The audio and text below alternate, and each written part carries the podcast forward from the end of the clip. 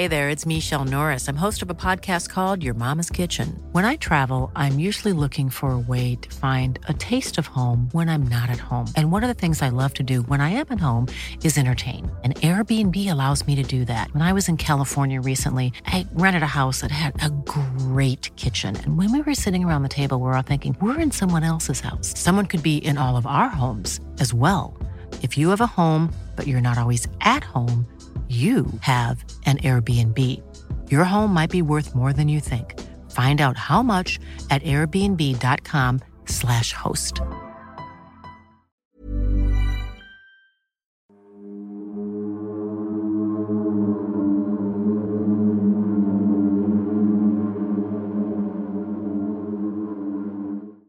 Bienvenidos queridos antisuscriptores, los saludo desde las sombras, yo soy Cassandra Tamendi y por supuesto estoy como cada domingo de terror con mi querido editor y amigo Sergio Bocanegra y por supuesto con mi colega, muy querido también, el doctor Miguel Padilla.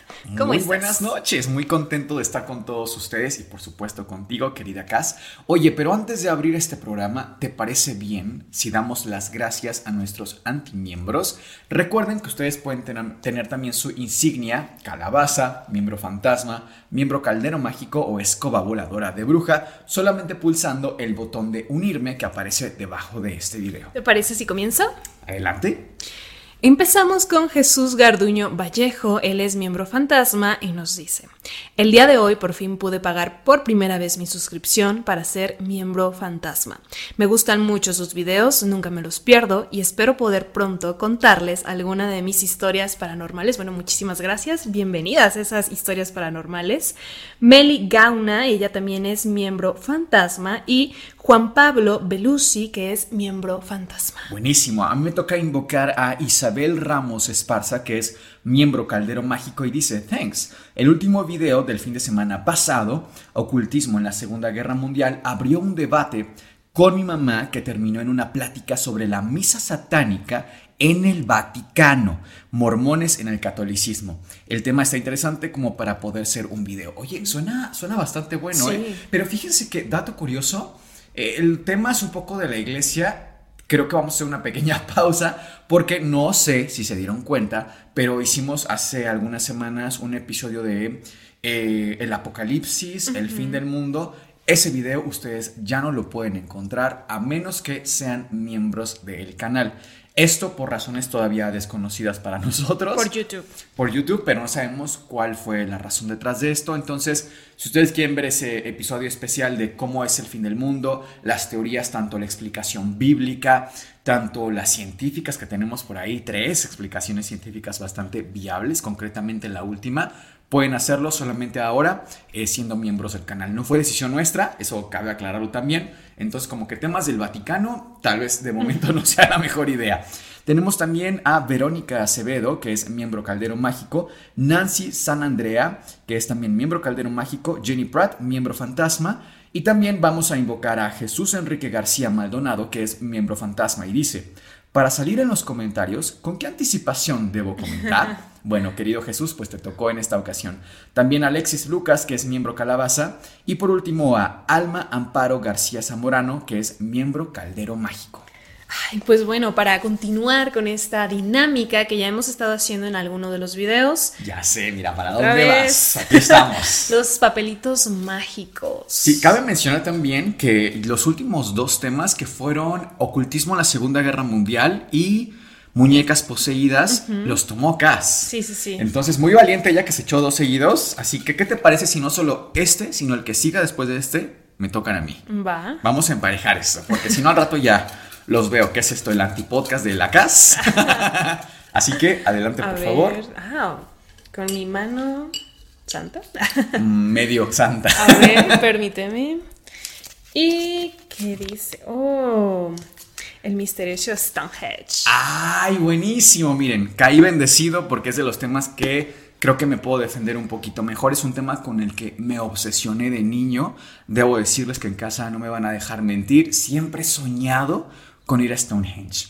Cuando hablamos de Stonehenge, viene a nuestras mentes este lugar increíble de piedras míticas colocadas en forma de trilito, es decir, una piedra en vertical, una segunda piedra en paralelo a esa y por último una tercera en forma horizontal, formando una estructura increíble.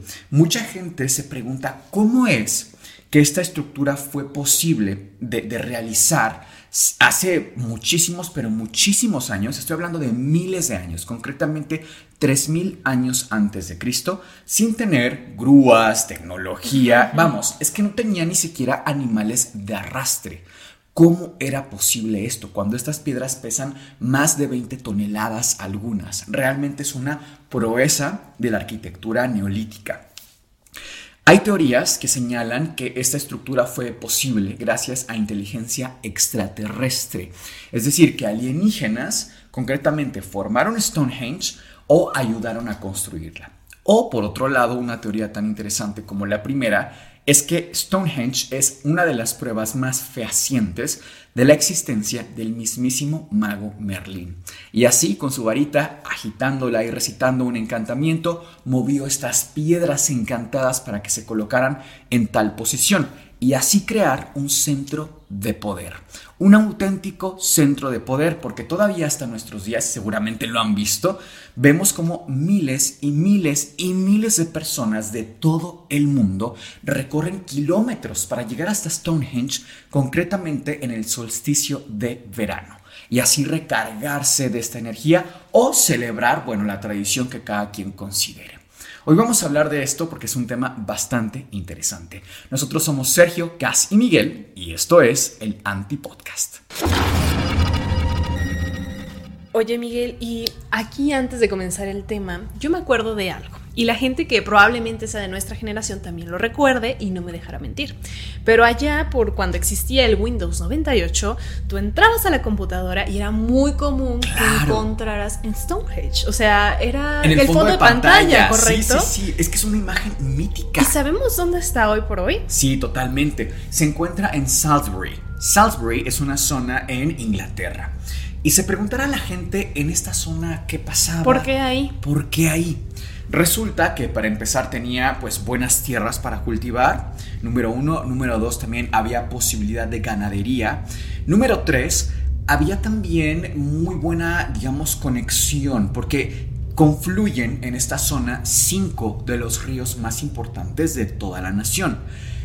Ya con el paso del tiempo, muchos años después de Stonehenge, sigue habiendo pobladores ahí. Tan es así que una de las, de una de las eh, catedrales más importantes de, toda de todo el país, ahí está, en Salisbury.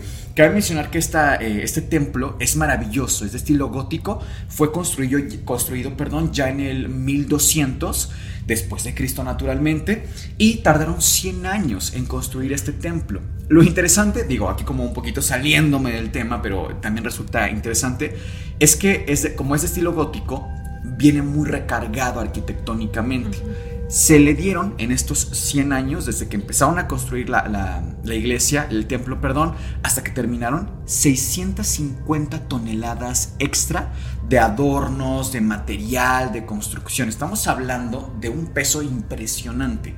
Ya un edificio de prácticamente 100 años. Y que a la fecha se sostiene. Que a la fecha se sostiene, o sea, te estoy hablando del 1300. O sea, para ese tiempo ya tenía toda esa carga arquitectónica. Ahora, ¿cuántos años han pasado? Por lo que tuvieron que meterle refuerzos arquitectónicos para sostener esta estructura. Si tienen oportunidad de ir a Salisbury en algún momento de sus vidas, no duden, además de visitar Stonehenge, también darse una vuelta por estas zonas. Regresando un poquito a, Stonehenge como tal, como les comento, tenían posibilidad ganadera, bien conectados con ríos, etc. Y es muy, muy interesante cómo empezaron a construir Stonehenge. Porque como les comentaba al inicio, muchas de las teorías son cómo es que sin tecnología, sin ningún tipo de avance de sustento, pudieran transportar las piedras. Hay, hay dos tipos de piedra concretamente que podemos encontrar en Stonehenge. La primera es sarsen. El sarsen es una piedra muy resistente, es una piedra concretamente los trilitos, las formas en, en herradura, es sarsen pero además tenemos unas piedras que son eh, doleritas, eh, concretamente las piedras se llaman eh, bluestones o piedras azules porque tienen una coloración azulada. Se piensa que esas, estas piedras fueron traídas desde 200 kilómetros. Imagínense nada más, transportar estas piedras 200 kilómetros a la distancia, sin animales de arrastre siquiera. O sea, es que es una de verdad, es una absoluta proeza de la época. Primero tendríamos que preguntarnos, no nada más geográficamente, por qué había gente ahí. Bueno, tenemos datos arqueológicos de que fue construida en 3000 antes de Cristo, Stonehenge como tal en el 3000 antes de Cristo, pero ya había seres humanos 7000 años antes de Cristo, 8000 años antes de Cristo en esta zona. Sin embargo, la etapa constructiva de Stonehenge fue 3000 años antes de Cristo.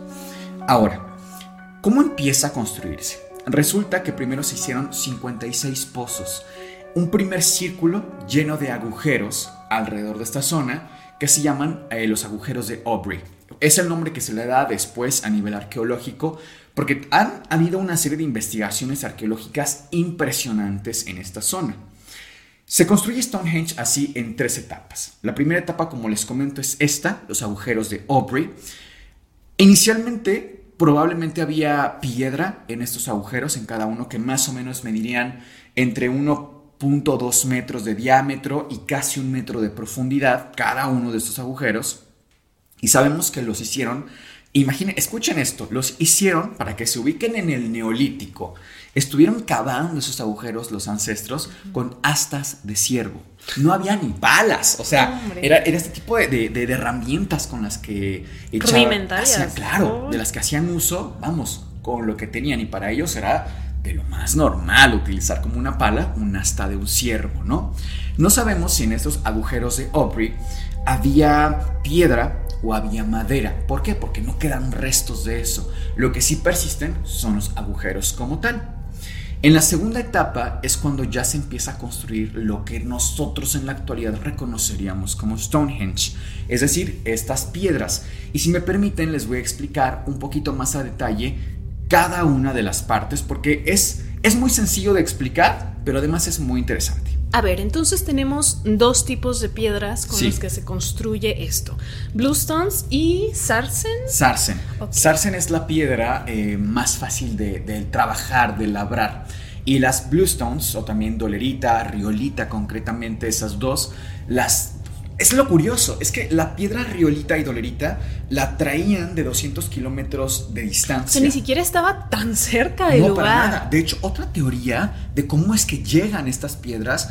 A ver, es que en este episodio y, como en cualquier otro, nos gusta basarnos en lo más probable, lo más lógico, lo científicamente más probable. No que, bueno, llegó Merlín, viajó en el tiempo, sacó la varita y. No. Eh, hay otra teoría que suena poco plausible, pero que es igualmente extraordinaria, y es que supuestamente los glaciares en la época llevaron a través de la corriente estas piedras muy cerca de, Stonehenge. Mm. Digo, qué conveniente pero no será la primera ocasión en que vemos un tipo de casualidad de sí, este coincidencias de ese tipo. O más. De hecho, estaría bueno hacer un pequeño esquema. Tal vez nos puedan regalar una hojita, nuestro querido Sergio, libreta, una pluma. Pero me gustaría hacerles una especie de esquema. Digo, espero que podamos, gracias, podamos hacer después un, un mejor dibujo para ustedes, para no mostrarles. este solamente, sí, es para explicar un poquito más.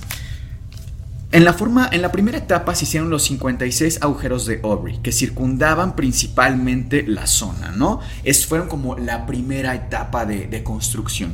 Cada uno de estos más o menos un metro de diámetro, por, ponle tú, casi un metro de profundidad, 0.7 metros de profundidad. Aquí es donde no sabemos si había piedra o había madera, porque ya no existen estos restos. Dato curioso, en estos agujeros de Aubrey se han encontrado cenizas humanas. A ello llegaremos un poco eh, después. Después tenemos un segundo círculo que ya son los trilitos, estas formas en forma de, de, herradura que son tan clásicas. Sin embargo, estas formaban un círculo casi que perfecto y eran prácticamente del mismo tamaño. Todas estas piedras fueron talladas. Esta es la piedra Sarsen. Después tenemos un, un tercer círculo de las bluestones o dolerita o riolita que estas ya no fueron talladas, ya fueron llevadas prácticamente en su forma primitiva, natural o vamos, sin trabajar.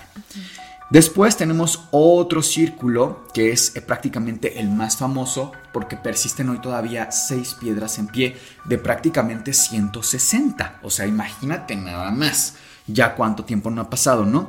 Lo curioso de esto es que la estructura más grande es este trilito, el central, en, la región más, más em, pues sí, más central del altar, porque esta zona ya funcionaba como un altar. De hecho, se colocó al final dos estructuras la piedra del talón y esta que es la piedra del altar. La piedra del altar supuestamente servía para poner ofrendas. Ahora, la piedra del altar y la piedra del talón funcionaban porque marcaban una línea exacta y precisa eh, en cómo nacía el sol en el solsticio de verano. Es muy interesante, o sea, de alguna forma era casi un calendario. Sí, me, me recuerda un poco a Chichen Itza, ¿no? Que todo está perfectamente alineado, también eran piedras súper pesadas y las grandes teorías de cómo las movieron, cómo lo hicieron. Es que es una locura, es una locura. Si ustedes van a, la pirámide del sol en el solsticio y ven cómo con la sombra se va creando esta serpiente que va bajando, dices tú, ¿cómo? ¿Cómo es posible que tenga una inclinación perfecta hacia los astros? O sea, hoy yo con la tecnología del celular, ¿cómo recreas eso? O sea, es que eh, es una proeza, como decíamos, ¿no? Ahora, finalmente te, comento que en estas estructuras, que va como circular, se va cerrando, se va cerrando, la más grande es esta, más o menos ha de medir unos, em, ha, de, perdón, de pesar 20 toneladas la piedra más grande. Imagínate nada más. Ahora, en esos agujeros, como te decía concretamente en los agujeros de Aubrey y en la zona más central, se han encontrado restos humanos, cenizas de restos humanos. ¿Qué pasa con esto? Es que es muy interesante también porque resulta que hay eh, investigaciones que han durado años. Prácticamente recuerdo ahora mismo una que estuvo involucrado un arqueólogo de nombre Mike Parker Pearson, que él trabajó como em, investigador y como profesor de la Universidad de Sheffield. En esta investigación que él hace, que duró de 2003 a 2009 más o menos, hizo una serie de 45 excavaciones en un proyecto que se llamó eh, Riverside Stonehenge Project, si no me equivoco ahora mismo el nombre, y los resultados pues los compartían en revistas arqueológicas y demás. Y uno de los resultados muy interesantes que, él nos comparte es que las cenizas del agujero 4 de, de Aubrey sacan lo que había dentro todavía y descubren que había restos humanos en cenizas y todavía algunos un poquito más completos, más íntegros. Lo que hacen con estos restos es llevarlos a investigación forense, algo que nunca se había hecho antes, o sea, realmente quería saber incluso hasta la dieta de la persona, de que falleció, o sea, lo más que pudieran investigar de esta persona ahí enterrada. Pues no era una o dos personas, eran más de 200 personas enterradas en todo Stonehenge. Lo curioso son dos cosas. La primera es que se dieron cuenta que estas personas enterradas ahí venían de muy, muy, pero muy lejos a Stonehenge. Eso sugiere que ya la zona tenía fama de ser un cementerio en la época. Entonces la gente recorría grandísimas distancias ante la fama de Stonehenge como un centro de poder, como un centro de descanso para sus difuntos y ahí pues iban a hacer sus rituales funerarios. La segunda cosa interesante que Mike nos comparte sus investigaciones es que el 40% y así lo dice él con, porcentajes y todo, el 40% de las personas aquí enterradas son personas de la realeza antigua. Es decir, Stonehenge no solo era un cementerio, era un cementerio de la realeza neolítica. Imagínate, qué increíble, ¿no? Lo más curioso, y es una teoría que, surge entre el mundo de la arqueología y que incluso el propio eh, Pearson también apoya, es que Stonehenge es solamente la mitad de algo más grande. Si tú recorres unos 3.2 kilómetros, 4 kilómetros alejándote de Stonehenge, vas a notar que hay otras dos estructuras muy interesantes. La primera es Dorrington Walls y la segunda es Woodhenge. Estas dos tienen estructuras también circulares. ¿También son de piedra? También son de piedra. En Dorrington Walls se encontraron restos de 80.000 huesos de animales. Repito, tenemos un promedio de 200 personas enterradas en Stonehenge Y en Dorrington Walls tenemos un promedio de 80.000 huesos animales. ¿Eso qué te sugiere, Cass? ¿De qué te habla que, que encuentres tantos restos animales en una zona así? O que le daban sepultura a sus animales como en forma de rito o que los sacrificaban. Fíjate que son un poco de, la primera. Resulta que estos animales no solamente eran sacrificados, sino que además los comían. Los comían en grandísimos festines en Dorrington Walls. En una imagen un poquito más amplia que ojalá le podamos eh, trabajar aquí con alguno de nuestros ilustradores, ya sea con Vicente o con Jerut, cómo podemos un poquito ver una imagen más completa de toda esta, esta eh, área de más de 200 kilómetros para darnos un poquito más de contexto, porque a lo mejor suena como muy fuera de lugar pensar en Torrington Walls, Stonehenge, Woodhenge, es que ya me perdí, ¿no? Sí. Funcionaba casi como una avenida, en el que ustedes tienen, por un lado, a Stonehenge, recorren una avenida larga y llegan hasta Woodhenge, que está muy cerca de Dorrington Walls. Es así que, lo comían eh, los animales en, en grandísimos festines, celebraban la vida.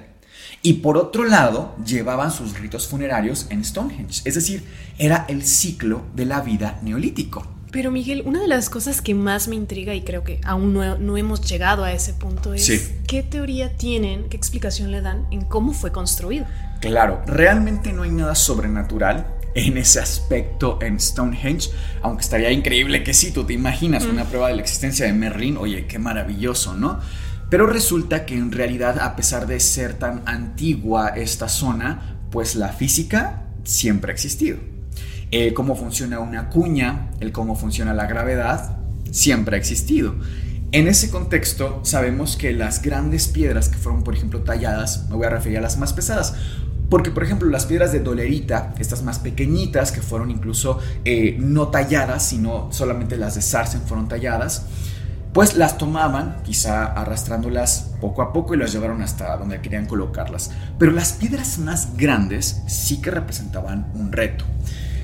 Se manejan aquí dos hipótesis. La primera es un sistema, digamos, de ruedas a través de troncos. Entonces iban poniendo un tronco y delante el otro y delante el otro e iban rodando las piedras.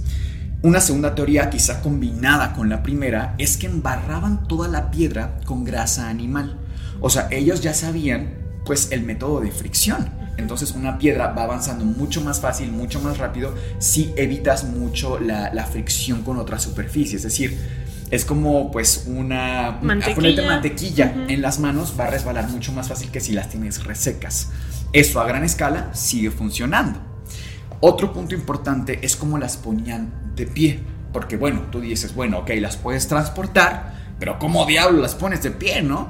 Resulta que lo que hacían era excavar un espacio de tres, tres eh, paredes, digamos, en la tierra, prácticamente en un rectángulo casi perfecto, pero la pared donde iba a entrar la piedra era en forma dependiente, era un poco en forma como, sí, como una subidita, para que cuando llevaran la piedra hasta ahí, la piedra simplemente cayera en esa subidita sola, sin mucho esfuerzo o con el mínimo esfuerzo humano posible, y luego la levantaran entre una cuadrilla de personas y la piedra quedaba en pie.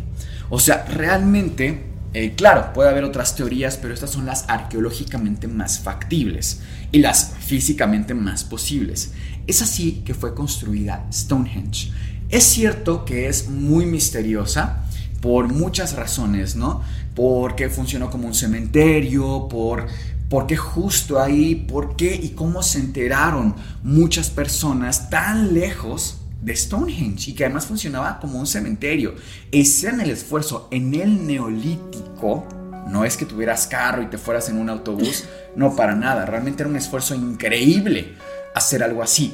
O sea, pónganse un poquito en contexto de que había personas y las piedras incluso, sabemos perfectamente que las piedras de Dolerita fueron traídas de una distancia aproximada de Querétaro a Ciudad de México. De Querétaro a Ciudad de México son prácticamente tres horas en autobús. Si ustedes hacen el cálculo más o menos en transportar piedras a pie en el neolítico, estamos hablando de más de 100 horas de transporte, por lo menos. exponiéndote a animales, a temperaturas extremas, a un montón de cosas. O sea, en ese sentido entiendo de dónde viene, es que fueron los extraterrestres, es que fue Merlín, es que, bueno, es que de por sí es increíble. ¿no? Aún con la explicación más lógica, dices, wow, qué increíble. Oye Miguel, pero todo esto tan maravilloso que me estás contando me recuerda también a la isla de Pascua, estas estructuras tan impresionantes también. Sí, es increíble el tema de la isla de Pascua, de hecho... Creo que deberíamos ponerlo aquí en el, en el frasco de los temas porque es muy, muy interesante. ¿Qué dicen en los comentarios? Que nos lo pongan. ¿Quieres contar un poquito o cuento yo de la isla de Pascua? Adelante. Va. Pues les cuento que la isla de Pascua es justamente, como su nombre lo dice, una isla que se encuentra unos 3.500, 3.800 kilómetros de distancia a Chile. El país Chile me refiero. En esta zona, en esta isla, vemos una particularidad y son estas estatuas enormes enormes de más de 20 metros de altura, algunas de ellas, que son imponentes, o sea, realmente son increíbles. Les platico un poquito que cada una de estas se llaman Moai, es decir, una estructura se llama un Moai y son conocidas como los Moais. Cada Moai tiene su base ceremonial, su base altar, conocida como Ajo. Ahora, la primera gran pregunta es quién hizo estas enormes estructuras? Bueno, los hicieron la etnia propia de la isla, que son los Rapanui. Los Rapanui tallaron estas enormes estructuras en tres canteras diferentes. Con canteras me refiero a zonas geográficas, concretamente con características en su suelo muy, muy particulares. Y es que, a ver, un poquito aquí les va a caer la explicación eh, de inmediato. En las canteras, por ejemplo, hay una muy cerca del volcán eh, Ranu Aku, Ranukau, me, equivoco, Ranukau, el, el, volcán que es de esta zona. Aquí abajo del volcán hay una cantera. Y ahí los Rapanui empezaron a construir, a tallar estos moais. ¿Por qué? Las canteras tienen un suelo sumamente fértil, se da todo tipo de vegetación, es maravilloso para la agricultura y por tanto para la supervivencia de los Rapanui. Es así que ellos, vamos, les estoy hablando de que el más antiguo de los Moais fue tallado por ahí de entre el 500 al 800 después de Cristo. O sea, entendamos toda la superstición que cargaba en la época. Cuando tallaban un Moai, los Rapanui pensaban que se cargaba de esta energía de fertilidad agrícola y que llevando este Moai hasta un punto distante de la isla podía tener las mismas características en el suelo que en la cantera, donde se tallaba cada Moai. ¿Por qué? Resulta que el piso, el suelo que estaba circundando a la isla y en la propia isla de Pascua era muy pobre a nivel nutrientes para la agricultura, pero en las canteras, concretamente en estas tres, el suelo, como les digo, era increíblemente fértil. Entonces ellos decían, tenemos un suelo que no sirve para nada por toda la isla y tenemos un suelo espectacularmente nutritivo y rico para la agricultura. ¿Qué hacemos? Pues cargamos de energía a los moais y los transportamos hasta lugares distintos. Ahora, hay mapas que ya fueron hechos por, arqueólogos. Concretamente hay una investigadora que se llama Anna Van Tilburg, que ella estuvo trabajando en un proyecto de más de 30 años en la isla de Pascua. O sea, prácticamente la mitad de su vida la ha dedicado a la isla de Pascua junto con otra investigadora que yo sigo mucho su trabajo, que es una eh, geoarqueóloga Imagínense nada más el nivel de sabiduría que tiene esta mujer. Se llama Sarah Sherwood. Ella es experta en todas las características del suelo de la isla de Pascua. Perdón si ya me estoy saliendo mucho del tema de Stonehenge, pero es que también es muy interesante. Entonces ellas nos cuentan cómo pues es posible esta creencia de que se cargaba de energía de fertilidad, que eran los garantes de la fertilidad en, toda la isla de Pascua. Obviamente esto no fue así, pero vamos, que era una de tantas supersticiones. Sin embargo, a pesar de que sabemos quién las construyó, sabemos características físicas de estas, también por ejemplo sabemos que estas no, era, no representaban como tal algún dios en específico. Se pensó antes que se relacionaban mucho con algunos gobernantes de la isla de Pascua, pero en realidad es más cercano a esto que les comento de ser los eh, garantes o quienes garantizaban, vaya, la fertilidad en todo el suelo. Resulta además que la gran pregunta aquí es ¿cómo diablos podías tú transportar? Escuchen esto, el más alto de, estas, de estos moais es Tetocanga. Tetocanga es como se llama el más alto de los moais. ¿Cómo lo transportaban? 260 toneladas. ¿Se pueden imaginar siquiera transportar ese peso en esa época? Insisto, sin ningún tipo de tecnología como la que tenemos hoy en día. ¿Cómo lo haces? Cuando hay, hay otro arquitecto, no recuerdo el nombre porque la verdad es que no lo sigo tanto, pero es un arquitecto que se dedica a buscar cómo es que antes los seres humanos creábamos estructuras como el Coliseo o las antiguas maravillas del mundo y ahora nuestra arquitectura es más bien pues un tanto funcional y simple, ¿no? Claro, el sistema del capitalismo, aquí entra un montón de temas, pero ¿cómo es que pasamos de esas estructuras espectaculares como el Partenón de Atenas a un edificio de mm, para que vivan ahí 200 personas, ¿no? O sea, hay una, hay una diferencia ahí de tiempo y de un montón de cosas espectacularmente interesantes. Bueno, él fue a investigar a la isla de Pascua y les preguntó a los pobladores, a los todavía supervivientes y descendientes de los Rapanui, oiga, ¿cómo fue que los Moais llegaron hasta donde están, hasta sus ajus, estos centros ceremoniales? No es que nadie los llevó, ellos se fueron caminando. ¿Cómo que se fueron caminando? Sí, sí, sí. Tenemos escritos, tenemos tallados, tenemos todas las leyendas que cuentan cómo se iban desplazando los moais por toda la isla. Les hablo de un desplazamiento, insisto, 260 toneladas pesa Tetocanga. Y de ahí, bueno, pesos también más chiquitos, un poquito más, etcétera, ¿no? Pero de ahí para abajo es lo que tenemos. Bueno, ¿cómo le hacían? Resulta que se han hecho un montón de modelos que si los arrastraban, que si algo similar a Stonehenge llenándolos de grasa animal, pues no, sí iban caminando. Les platico. Lo que hacían los Rapanui era que ya que tenían tallado su, su Moai, ponían alrededor más o menos de sus ojos una serie de cuerdas. Lo iban amarrando por toda la cabeza. De los ojos de la estructura. De los ojos de la estructura, del Moai, exactamente. Tenían una cuadrilla a la derecha del Moai, una cuadrilla a la izquierda del Moai y una cuadrilla por detrás del Moai.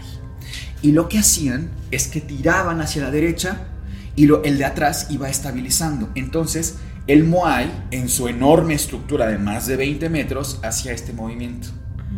¿Tú te imaginas lo espectacular que debió ser ver moverse hacia todos los Moais? Sí, sí caminaban. Siendo un poblador del 800 después de Cristo? Por supuesto que caminaban. ¡Qué increíble espectáculo! Ver estas estructuras cómo iban desplazándose hasta sus ajus debió ser algo increíble. Y es que además, si eso le añades a la tradición local, pensar que los, los moais no es que los fueran moviendo, es que iban vendados de los ojos. O sea, no solo caminaban, sino que además lo hacían sin ver. Sí, y a la gente que les tocó verlos incluso de lejos, pues ya no veían a los hombres que los por llevaban. supuesto. O si lo veían, quizá lo veían no, no como en este plan de movimiento, ¿no? De ellos lo están controlando, sino como lo están acompañando o hasta están evitando que se mueva. Ve tú a saber. Pero todavía, ¿cómo es posible que sea una tradición tan bonita? A mí, a pesar de que no tiene un tema paranormal, me resulta sumamente atractivo este tipo de temas porque nos hablan del ingenio humano tan arraigado también a la cultura y la tradición de diferentes partes del mundo. Ay, qué, qué, interesante explicación nos diste, Miguel. Y fíjate que, en efecto, comentaste un punto bien, bien importante que quisiera retomar un poco. Estos cambios en la arquitectura moderna a la de hace tanto tiempo, creo que de cierta forma hemos desestimado a los antiguos pobladores, solamente porque no tenían la herramienta necesaria. Creo que es incluso un poco soberbio, ¿no? Decir, ay, ¿cómo lo hicieron ellos? O sea, obviamente fueron extraterrestres fue algo sobrenatural porque ¿cómo iban a poder? No tenían los conocimientos, ¿no? es que la herramienta necesaria para nosotros, sí. porque ahorita somos mucho más dependientes de esa tecnología, pero Sí. ellos no. Totalmente. Me recuerda, por ejemplo, en México tenemos la cultura olmeca, son unas cabezas gigantes, son cabezas colosales, claro. dos, tres, cuatro metros, y también, o sea, cómo las transportaban, cómo las hacían, cómo tallaron para la época en la que fueron creadas. Eh, creo que las pirámides de Egipto también sería un tema. Uy, buenísimo. o sea, hay gente, historiadores que solo se dedican a estudiar. Egiptólogos. Egiptólogos. Imagínate cuánto eh, no es de información. Entonces también hay teorías mucho de que el arrastre, que también ponían cebo, etcétera, etcétera, etcétera. Y fíjate que aquí como dato curioso, creo que comentaste en algún momento que eh, en Stonehenge eh, hubo una zona donde, no, en la iglesia, en la iglesia gótica, ¿no? Que tuvieron que apoyar un poco con nueva arquitectura para mantenerla de pie. Fíjate que recientemente un amigo que es arquitecto me comentaba, no sé si esto sea en Perdón, no sé si esto sea en todos los lugares del mundo, pero fíjate que al menos en México existe una especie de regla en la cual una, em, una situación arquitectónica antigua, una ruina, por ejemplo, si tiene que ser modificada por alguna razón, o sea, ya se está cayendo, hay que renovarlo un poco, lo tienen que hacer con materiales que sean de un color distinto al color original, pero sumamente distinto. A lo mejor estéticamente uno diría, pero se va a ver súper feo, ¿no? O sea, si la ruina es café, ¿por qué le voy a meter un material de color blanco, verde? Sí, sí. Me parece interesante y me decía, lo que pasa es que vamos a seguir avanzando en el tiempo y tiene que haber registros de que esta estructura tiene modificaciones, que sufrió modificaciones. Entonces, la forma ideal de hacerlo es cambiándole el color del material para que exista este registro y que en un futuro, no sé, hablamos de 100, 200, 300 años o más, las civilizaciones del futuro se den cuenta que existieron estas modificaciones, ¿sabes? Me pareció muy interesante que hicieran estos pequeños detalles y, por ejemplo, se dice que las pirámides del Sol y la Luna tienen modificaciones, pero cuando se les hicieron estas modificaciones, allá por la época de Porfirio Díaz, más o menos, no hicieron estos cambios de color. Entonces ah. eso eh, complica la situación en el sentido en que no podemos saber exactamente en qué condiciones se encontraron. ¿Me explico? No sé, me parece un dato muy curioso. Si no me equivoco, justo en esta zona que tú dices, también una de las paredes eh, muy cercanas a donde jugaban el juego de pelota que por cierto nuestra ciudad Querétaro significa juego de pelota, dato curioso ahí, tiene incluso numerados en, cómo iban em, poniéndose ya después de una reconstrucción, digamos, las paredes de, Chichen Itza. Dato curioso ahí, cada uno de estos bloques de piedra que conforman las paredes de Chichen Itza, insisto, las cercanas a donde se jugaba el juego de pelota, están reconstruidas y tuvieron que enumerar cada uno de estos bloques de piedra para asegurarse que todo mundo supiera que estuviera reconstruido. Y si no mal recuerdo, incluso se ve el material distinto como la especie de el cemento para fijar cada uno de estos bloques y ves uno que es digamos en su estado original y sí claramente hay una diferencia yo también coincido en que está bueno saber esto. En el mundo del arte es un tanto diferente porque tratas de que se parezca más una restauración, incluso utilizar materiales lo más cercano a los originales, los pigmentos más cercanos a los originales. Pero en temas de arqueología entiendo que es un tema distinto. Sí, porque estás hablando de la historia de la humanidad. Imagínate. Hay también una leyenda urbana slash posible explicación y es que hay por ahí circulando unas fotos de algo muy parecido Stonehenge y vemos grúas agarrando las piedras y colocándolas en la misma posición de trilito. Hay una teoría que dice que Stonehenge fue reconstruido. Esto no sabemos si sí o si no. Por ahí hubo un artículo de National Geographic hace tiempo pero no fue muy concluyente este tipo de evidencia porque realmente la pregunta es, bueno, si lo pudieron reconstruir, ¿por qué no lo reconstruyeron más? ¿No? Si llevas a hacerlo, pues hazlo bien, ¿no? No lo dejes como con seis bloques de pie todavía de 160, o sea, sí había ahí una discrepancia, pero bueno. La última palabra, como siempre, la tienen ustedes. Querida amiga, creo que es todo por el día de hoy. ¿Algo más que tengas que comentar? Bueno, por favor, que se suscriban al canal, que le den like a este video y recuerden que pueden hacerse miembros y también les dejamos los links a las tazas y las antiplayeras en el primer comentario fijado de este video. Nosotros somos Sergio, Casi Miguel y esto fue el Antipodcast. Les deseamos dulces, pesadillas.